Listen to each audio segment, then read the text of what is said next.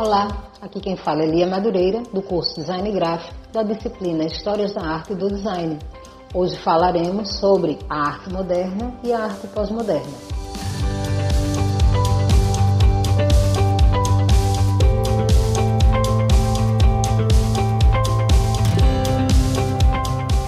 Aproveitando, você que é aluno ou não da rede pública de ensino de Pernambuco, e se inscreve no nosso canal do YouTube para ter acesso a mais materiais. Acesse o EducaPE, procure o curso na playlist e não esqueça de indicar também para os seus amigos.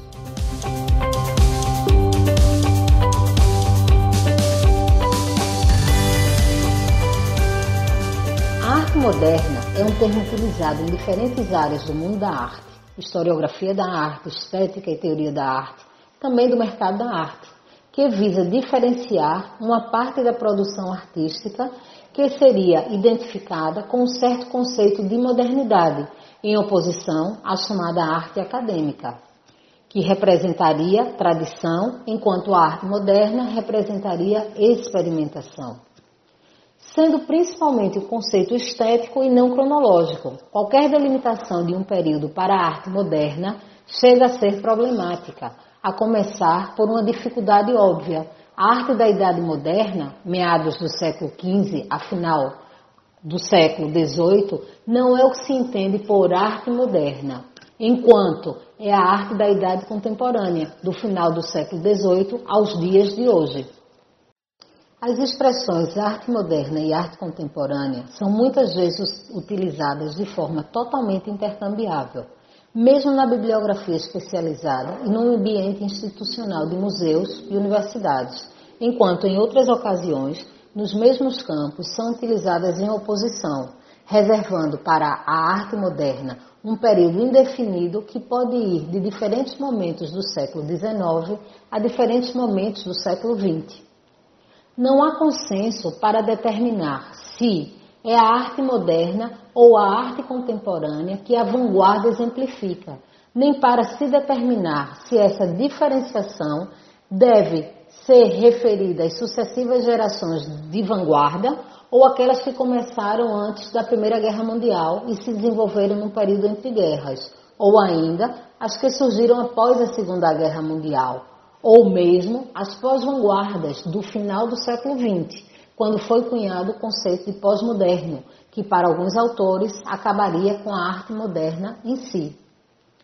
Somente se o conceito de arte moderna for entendido não como cronológico, mas como estético, de estilo, sensibilidade ou mesmo atitude, certos paradoxos podem ser explicados.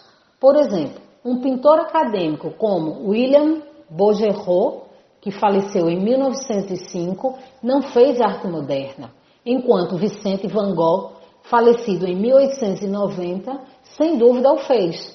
Qualificar como moderno El Greco, Velázquez, Rembrandt ou Goya é tão comum que se tornou praticamente um clichê.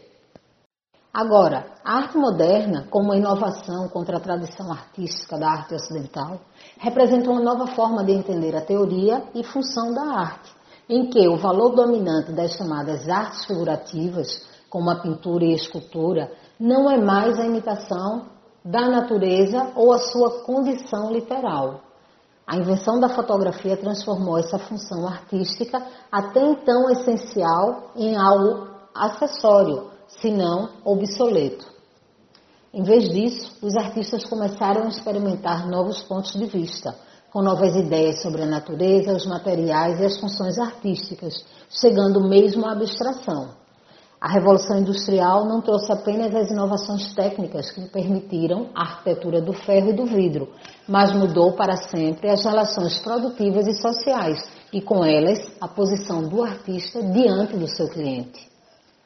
A morte da arte moderna ocorre, para alguns autores, a partir das teorias pós-estruturalistas, que trouxe o termo pós-moderno, para designar a impossibilidade de continuar a criar a partir de preceitos da originalidade e da novidade, elementos lá da modernidade.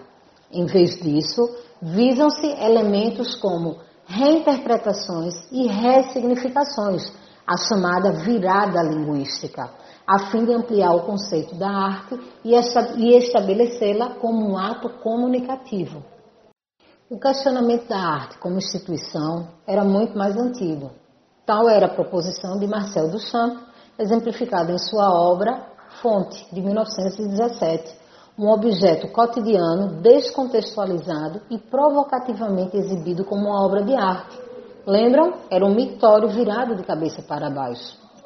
A provocação estética tornou-se comum no período entre guerras, a partir do dadaísmo e surrealismo, e durou até meados do século XX, quando novos acontecimentos ganhavam forma, como o teatro do absurdo e outras provocações estéticas do meio cultural existencialista, com a chegada dos, com o surgimento dos beatniks e depois a psicodelia e a pop art. A impossibilidade de continuar a manter uma separação fictícia entre arte e o resto dos produtos foi evidenciada no trabalho de artistas como Andy Warhol, que a identificou explicitamente com outros produtos de consumo de massa.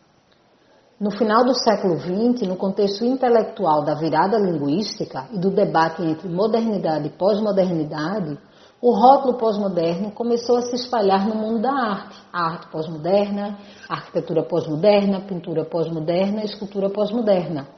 Proclamava-se a crise da vanguarda e mesmo os gêneros ou artes tradicionais, como a pintura e a escultura, deixaram de ser o principal veículo de expressão artística para quem procura meios mais inovadores a favor de instalações artísticas, das intervenções ou mesmo o uso de novas tecnologias que permitem que se experimente criações multimídia como a videoarte ou a arte digital. A arte contemporânea é a arte do nosso tempo, que reflete ou está relacionada com a sociedade atual. A arte contemporânea geralmente se refere a obras originárias de meados do século XX. A palavra contemporâneo engloba um conjunto muito heterogêneo de práticas cuja atribuição para a contemporaneidade está, por definição, desatualizado. Vários autores abordam esse problema, muitas vezes investigando a diferença com a arte moderna e a sua dimensão histórica. Além da prática artística em si, a arte contemporânea inclui áreas como crítica e teoria da arte, educação e arte, com suas instituições de ensino escolas de arte, curadoria, publicações sobre arte contemporânea, mídia e mediação, colecionismo público e privado, galerias e feiras que fazem o mercado da arte contemporânea, a indústria da produção da arte contemporânea e os locais onde a arte contemporânea é exibida ser preservada e documentada. Embora a arte contemporânea compartilhe coisas com a arte moderna ou de vanguarda, como o questionamento das convenções e da tradição, muitas vezes é enquadrada no pensamento pós-moderno. A teoria pós-estruturalista falou da arte pós-moderna em oposição à arte moderna, em questões como autoria, subjetividade ou originalidade do artista. A arte na pós-modernidade seria aquela alimentada por obras que reinterpretam ressignificam outras obras ou exploram qualidades sociais, culturais, políticas ou comunicativas da arte, superando o confinamento subjetivo e os ideais românticos da criação artística.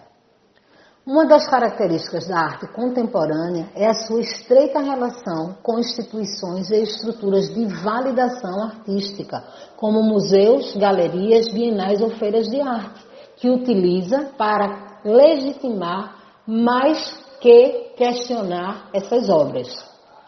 A ideia de que qualquer objeto pode ser arte não só destaca a importância das estruturas artísticas no processo de validação da arte, mas também fortalece um novo modelo de artista distante do artesanato.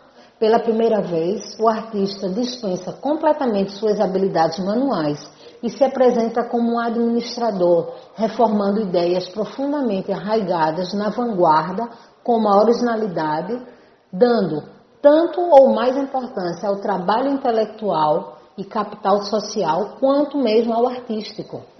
Algumas condições que farão da arte conceitual um paradigma da contemporaneidade. Nesse sentido, já foi dito que todo artista contemporâneo é um artista pós-conceitual. Com a arte pós-modernista, chegamos ao final do segundo podcast da disciplina Histórias da Arte e do Design. No próximo capítulo, trataremos de alguns aspectos iniciais da história do design. Até lá!